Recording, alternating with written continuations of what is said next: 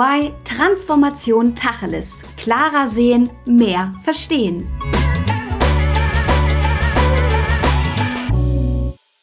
Einen schönen guten Tag. Ich möchte Sie gerne begrüßen zur nächsten Folge unserer Podcast-Reihe Transformation Tacheles. Mein Name ist Thomas Lüttgemeier und ich bin seit 2016 bei EY in GSA oder Dach für das Business Development im Maschinen- und Anlagenbau zuständig. Der heutige Podcast beschäftigt sich mit dem Thema 5G. Wo macht 5G in der Industrie den entscheidenden Unterschied?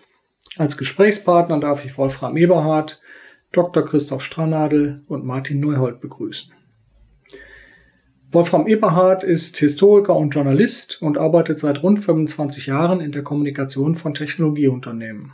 Zunächst in der Medienkommunikation beim ABB-Konzern in Deutschland und mit globaler Verantwortung aus Zürich heraus. Später in der Gesamtverantwortung für die Kommunikation bei der SMA Solar AG und der Friedhelm Loh Gruppe. Seit 2014 leitet er die Unternehmenskommunikation von Klaas, einem der weltweit größten Landtechnikhersteller. Dr. Christoph Strannadel, geboren 1966, österreichische Nationalität, begann seine Karriere bei der Software AG in 2005. Seit 2019 ist er Vice President Innovation and Architecture im CTO Office, wo er für die Identifikation und Umsetzung von Technologieinnovationen verantwortlich zeichnet sowohl unternehmensintern mit Kunden oder Partnern oder in Interessengruppen wie zum Beispiel Gaia X. Davor hatte Dr. Stranadel zahlreiche Managementpositionen bei Athos Österreich inne. Er ist ausgebildeter theoretischer Physiker, Universitätslektor für BPM-Technologien an der Donau-Universität Krems in Österreich sowie Co-Autor von zwei Büchern. Nach seinem Chemieingenieurstudium war Martin Neuhold Projektingenieur bei Unilever und anschließend als Produkt- und Prozessentwickler tätig. Von 2000 bis 2007 betreute er als Senior Projektmanager bei Celeron Consulting internationale Prozessexzellenzprogramme in verschiedenen Industrien. Bis 2017 war er bei Kinbaum Consultants International als Partner für die Serviceline Process Excellence verantwortlich. Seit dem Wechsel zu EY im Januar 2018 leitet er das Marktsegment Advanced Manufacturing and Mobility sowie das Supply Chain Operations Team in Deutschland, Österreich und der Schweiz. Ja, Herr Dr. Stranadel, 5G. Was ist Ihre Einschätzung dazu? Ja, vielen Dank äh, für die nette Einmoderation. 5G sehen wir in zwei Aspekten. Äh, einer ist natürlich der, der, fantastische Neuheitscharakter der Technologie, also Enhanced uh, Mobile Broadband, uh, IoT, Ultra Reliable Low Latency Communications und eine Reihe von anderen technischen Verbesserungen, Network Slicing, private Netzwerke. Das ist natürlich ein äh, durchaus deutlicher äh, Sprung äh, gegenüber den früheren Generationen, gegenüber 4G. Aber der zweite Aspekt, der bei 5G fast noch wichtiger ist, besonders im B2B-Bereich ist, was sind denn die Use Cases? Weil im Gegensatz zu B2 Sie im Gegensatz zu Business to Consumer ähm, Kaufentscheidungen, wo Features äh, genügen, um einer Einzelperson eine neue Technologie, ein neues Handy oder eben auch äh, 5G-Tarife schmackhaft zu machen. Im Gegensatz dazu ist es bei B2B, also im Business-to-Business-Bereich, äh, ja nicht nur tolle Feature und ich kann ein Gigabyte pro oder ein Terabyte pro Square Kilometer Verbindungskapazität haben. Die Unternehmen, und das ist, äh, sehen wir schon seit langem, brauchen für den Einsatz von 5G immer Use Cases und einen Return on Investment. Und da ist es, äh, da tun sich manche Unternehmen ein bisschen schwer, äh, denn die, die Use Cases, die über die reine Technologiekapazität hinausgehen. Also äh, äh, die, die Datenrate, die, die maximale Datenrate bei 5G ist im Gigabit-Bereich. Wenn ich da ein Stadion ausstatten müsste mit, mit 100.000 gleichzeitigen Netzwerkverbindungen für Mobile-Handys, natürlich nimmt man da 5G. Das ist die Amerikaner würden sagen, ist ein No-Brainer. Das geht mit heutiger Technologie, ist das zu kostenintensiv. Natürlich nimmt man es dort. Aber was sind die Use Cases, wenn das nicht ausreicht, wenn diese rohe Konnektivität, wenn dieses rohe Kommunikationsangebot nicht ausreicht, wenn ich eine Business Solution, die darüber hinausgeht, brauche. Und das, hoffentlich diskutieren wir das heute noch ein bisschen näher, dann ist nämlich die gesamte Business Solution, die wir haben, ist 5G plus X.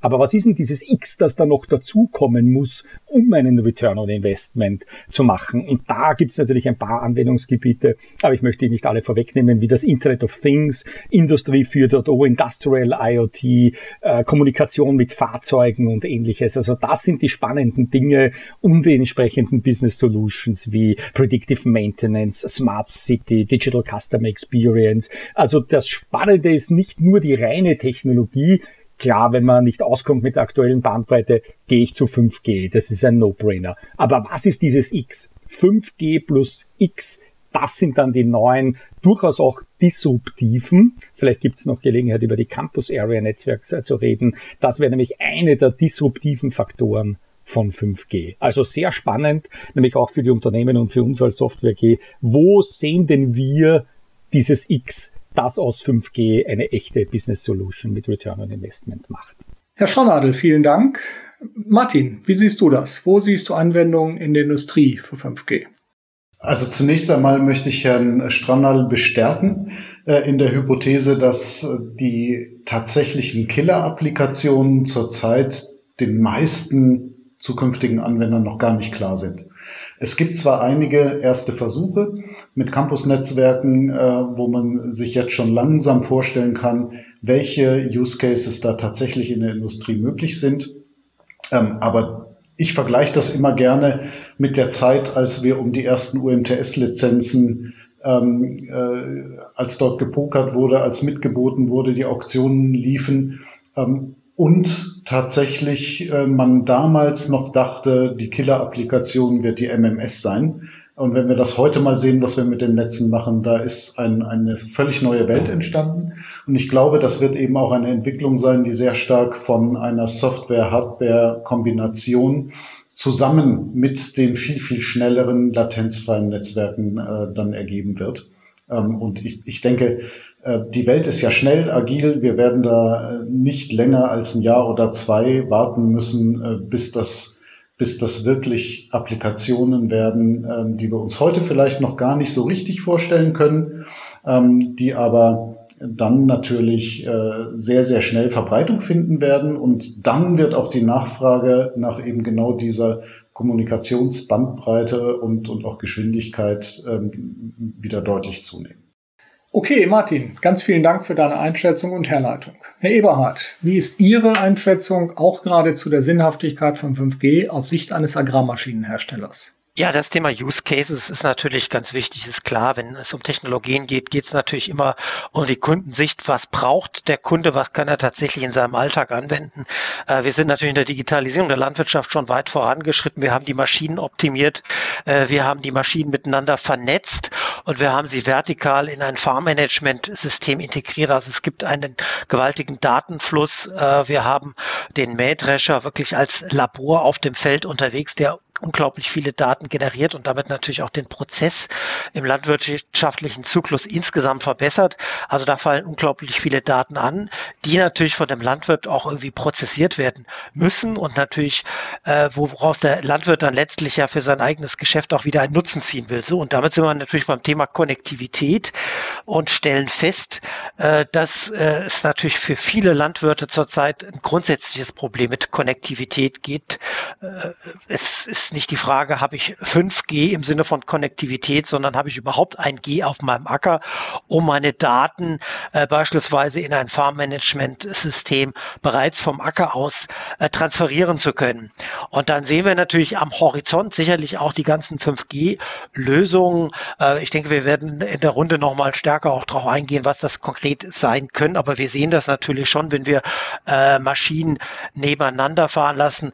Äh, das nennt sich paralleles Plateau Tuning, da gibt es schon die Möglichkeit, auch 5G-Technologien auch schon jetzt einzusetzen. Wir haben ein entsprechendes Forschungsprojekt mit BMW, Bosch und Volkswagen genau zu diesem Thema gemacht. Äh, aber wie gesagt, wenn wir einen realistischen Blick auf die gegenwärtige Lage richten, aus Sicht unserer Kunden, da muss man eben feststellen, äh, sie haben mit der Situation zu kämpfen, dass sie an vielen Orten überhaupt keine Konnektivität haben. Mangel entsprechender Infrastruktur im ländlichen Raum, das kenne ich gut. Herr Strandadel, wie sehen Sie denn jetzt vielleicht im Vergleich dazu in einem industriellen Umfeld? Sie haben Handbus-Netzwerke erwähnt, Use Cases, die sich jetzt beginnen darzustellen.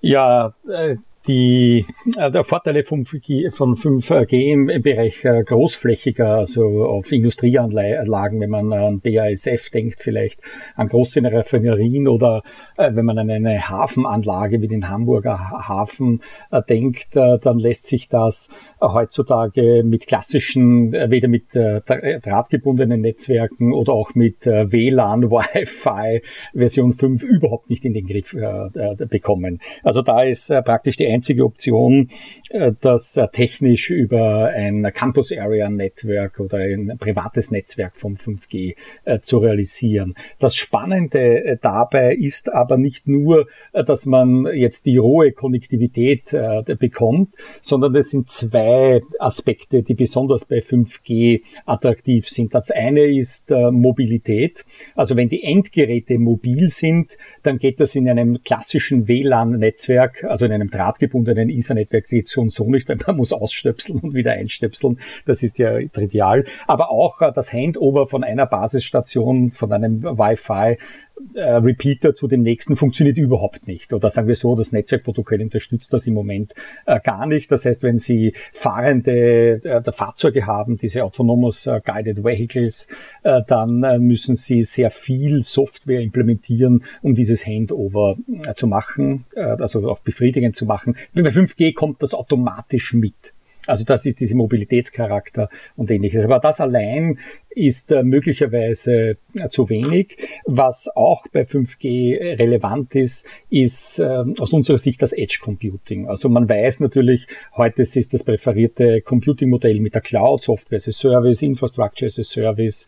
Man weiß aber auch, dass 90 Prozent der Datenverarbeitung ist lokal, ist in der Edge. Also nur zur Begriffsklärung, wenn ich IoT-Geräte habe oder Endgeräte, den PC, das ist das Endgerät und alles in der Cloud, also typischerweise bei Amazon oder bei OVH in Frankreich oder bei einem anderen Hyperscaler, das ist die Cloud. Und alles dazwischen ist Edge. Also es gibt nicht die Edge, es gibt ein Edge Continuum und da hat 5G äh, sehr viel technische Funktionen, wo Edge Computing in so einem Private Network, in einem Campus Area Network unterstützt wird. Und das braucht man zum Beispiel, um große Datenmengen abzufackeln, weil ja in Wirklichkeit äh, die, äh, äh, wenn Schiffe äh, Lokationspositionen senden oder ein Kran Real-Time äh, Security und Safety relevant. Also es geht um die Sicherheit von Menschen. Solche Positionsmeldungen von einem äh, Container schicken dann braucht man das nicht in die Cloud schicken.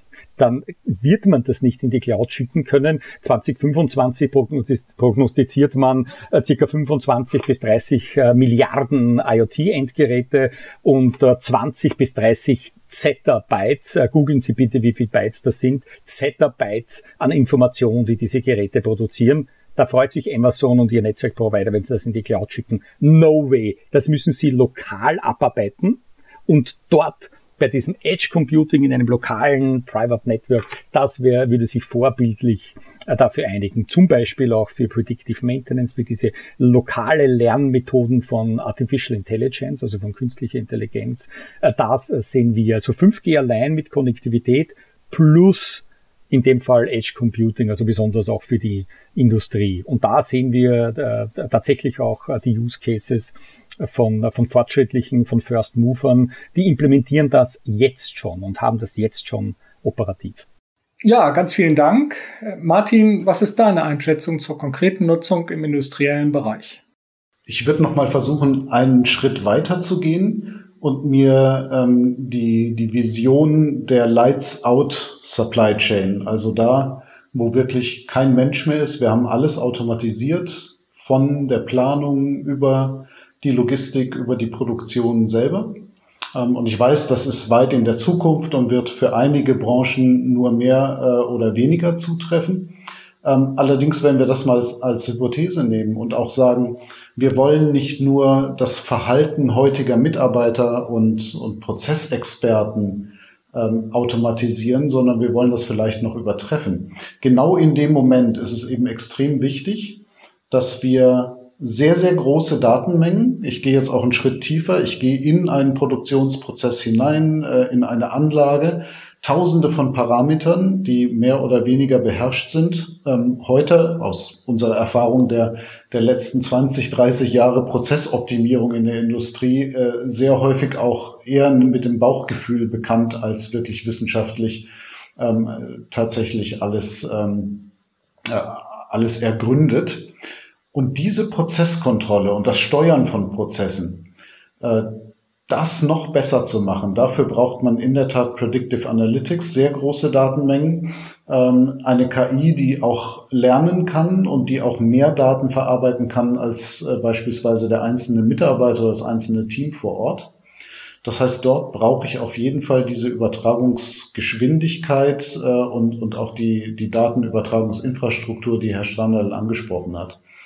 Ähm, und ich muss das Ganze, wenn ich jetzt äh, sozusagen aus der Produktionshalle mal äh, mit dem Helikopter nach oben fliege und auf eine gesamte Wertschöpfungskette schaue, äh, dann muss ich das Ganze in der Ebene höher auch nochmal zusammenfassen, weil auch dort gibt es genau an diesen Unternehmensgrenzen, da wo die Logistik passiert, wo die Teile im Stau stehen auf dem LKW etc. pp, gibt es natürlich auch wahnsinnig viele Optimierungsmöglichkeiten, die wir heute qua Manpower gar nicht nutzen, die aber in zukünftigen äh, digital unterstützten Wertschöpfungsketten zu einer noch viel, viel höheren Effizienz führen könnten. Und meine Vermutung ist, ja, wenn ich diese Gedanken jetzt mal übertrage, ähm, auf, auf das Geschehen draußen im Feld und wie präzise dort schon mit Daten umgegangen wird, äh, Herr Eberhard, äh, dann, dann würde ich vermuten, Sie sind da schon einen Schritt weiter. Allerdings ist, ist dieser Kosmos natürlich auch ein Stück weit ähm, beherrschbarer wahrscheinlich von der Komplexität und, und, und Reichweite als, äh, als sozusagen eine komplette globale äh, Lieferkette eines, eines Maschinenbauers. Ja, die Komplexität äh, in der Landwirtschaft ist natürlich eine ganz andere. Ich kenne das natürlich ja auch aus dem äh, industriellen Kontext durch äh, aus früheren äh, Unternehmungen. Äh, hier muss man natürlich sagen, in der Landwirtschaft ist es immer spannend. Sie haben halt kein Dach über ihrer Produktion und über ihrem Prozess. Das heißt, sie haben zwei Faktoren in der Landwirtschaft, die eben totally unpredictable sind, das ist das Wetter und der Boden. Das heißt, mit dem Boden müssen sie klarkommen und das Wetter, wir erleben es ja gerade, äh, das volatile äh, Wetter in diesen Tagen, äh, das ist natürlich auch völlig unvorhersehbar und darauf müssen sie permanent reagieren und das macht sozusagen die extremen Prozesse Unsicherheiten in der Landwirtschaft aus. Im, im übertragenen Sinne fast schon eine Lot Size One ein äh, sozusagen ein, eine ähm, ganz individuelle Behandlung äh, von, von kleinsten Einheiten, die jetzt Felder sein können oder sogar Teile von Feldern, oder? Ja, man guckt sich ja genau den Quadratmeter an. Das ist im Prinzip ja das, was man auf der Analyseseite macht, um letztlich seinen Prozess zu optimieren. Und dann sind wir natürlich auch bei Konnektivitätsthemen und natürlich, äh, da kommt dann 5G auch ins Spiel, wenn es darum geht. Und da sind wir eher auf der horizontalen Ebene, eben Prozesse zu optimieren, auch von Landmaschinen, die gemeinsam auf einem Feld im Einsatz sind. Und da hätte man eben dann auch die Möglichkeit, gerade wenn es darum geht, wenn es um Abstände geht, äh, wenn es um Ernteverfahren geht, zu sagen, ja, hier können wir wir sozusagen die Maschinen äh, noch besser miteinander koppeln, dann können wir den Prozess gegebenenfalls auch mit 5G-Technologien noch weiter optimieren. Also letztendlich auch Automatisierung, da eben im Agrarbereich. Ist das richtig? Nicht jetzt Lights Out, aber dafür komplette Automatisierung, also weniger Bedarf an Physical Labor. Ja, das ist richtig. Wir stellen natürlich in der Landwirtschaft auch fest, dass wir immer weniger Menschen haben, die immer mehr Aufgaben übernehmen müssen. Und gleichzeitig äh, ist der Landwirt natürlich primär erstmal Unternehmer. Und äh, um sozusagen seine ganzen Anforderungen an Dokumentierung gegenüber den Behörden erfüllen zu können, braucht er im Prinzip auch die ganzen digitalen Tools und möglichst einfache digitale Tools, äh, damit er eben möglichst wenig Zeit für Verwaltungsaufgaben verbringen muss. Und dafür ist es eben wichtig, dass die Daten eigentlich von dort, äh, wo eine Arbeit erbracht wird, nämlich auf dem Feld, direkt beispielsweise in sein Fahrmanagement fließt und er damit quasi den Verwaltungsjob gleich erledigt hat. Darf ich bei dem Punkt äh, Automatisierung und Effizienz äh, vielleicht auch ein unsexy Beispiel aus einer anderen Industrie anführen, wo wir äh, auch äh, äh Effizienzgewinne äh, sehen durch Konnektivität und durch massive Konnektivität? Das ist die Bauwirtschaft. Die Bauwirtschaft, wenn sie größere Baustellen, also nicht einmal ihr Einfamilienhaus, sondern Großbaustellen oder größere Baustellen äh, betrachten, äh, dann äh, haben die ungefähr 20 Prozent Produktivitäts-, Effizienzverluste durch Stehzeiten man wartet. Der Professionist wartet auf äh, den Vorarbeiter, dass der auf den Vorgänger, der fertig wird. Man wartet auf äh, den Beton. Äh, der Beton wartet äh, dann, äh, dass er aushärtet. Und wenn ich hier jetzt die Baustelle mit einem temporären Netzwerk und, und das ist ja schon angesprochen worden, auch die gesamte Supply Chain äh, vernetzen würde, und wir haben gerade ein Projekt diesbezüglich natürlich mit vielen Projektpartnern, die da beteiligt sind, laufen, dann holt man auch in diesem äh, Bereich noch Effizienzen, auch nämlich auch Energieeffizienzen. Also das Warten kostet ja auch Geld, produziert CO2, kostet Strom, also apropos Umwelt. Äh, dann holt man hier auch noch diese Effizienzen heraus. Und weil oft äh, werden wir natürlich auch gefragt, ähm, äh, der Automatisierung, der Betriebsrat, heißt das, wir müssen Leute freisetzen, aber wir sehen das wie der Herr Eberhard. Äh, wir werden in Zukunft ein äh, Fachkräfte, ein Arbeits äh, äh, Marktmangelproblem haben. Die Boston Consulting Group hat das vor Jahren schon gesagt, um den Wohlstand äh, zu halten, müssten wir viel mehr Leute in 10, 15 Jahren haben, die einfach dasselbe machen wie heute. Das heißt, diesen Gap aufzufangen, wir müssen automatisieren. Und äh, das äh, geht äh, wenn man vor allem mehrere Partner, Stichwort Supply Chain, vielleicht ist ja der Gaia X auch mit der Daten- und Service-Ökosystem-Idee, vielleicht kann man sich da auch leichter dann äh, verbinden, hoffentlich. Äh, das sind natürlich dann schon Anwendungsfälle, die uns die nächsten 15 Jahre noch beschäftigen werden. Und jeder Schritt, glaube ich, in diese Richtung ist ein Schritt in die richtige Richtung. Man muss nicht groß, man kann groß denken, aber klein anfangen. Das sehen wir bei unseren Projekten immer. Das ist ein gutes Schlusswort vor allen Dingen anfangen. Darum geht es, glaube ich, an ganz vielen Stellen. Nochmal ganz kurz zusammengefasst und Tacheles gesprochen. Wir haben begonnen mit der Einschätzung der technischen Infrastruktur, wie sie heute vorliegt, wie sie sein muss oder müsste, um tatsächlich industrielle oder auch agrarlandwirtschaftliche Anwendungen von 5G zu ermöglichen, um wirkliche Use Cases zu sehen. Um eben zu sehen, wie in der Produktion Anwendungen möglich sind, wie die Supply Chain sich komplett automatisieren lässt, wie sich auch Agrarwirtschaft menschenärmer mit weniger Mitarbeitern gestalten lässt, effizient gestalten lässt und somit auch umweltfreundlicher gestalten lässt. Ich glaube, das war eine sehr interessante Diskussion. Ich danke den Teilnehmern sehr und freue mich auf weitere Gespräche, die Sie hier in der Reihe Transformation Tacheles wahrnehmen können. Das war EY Transformation Tacheles. Klarer sehen, mehr verstehen.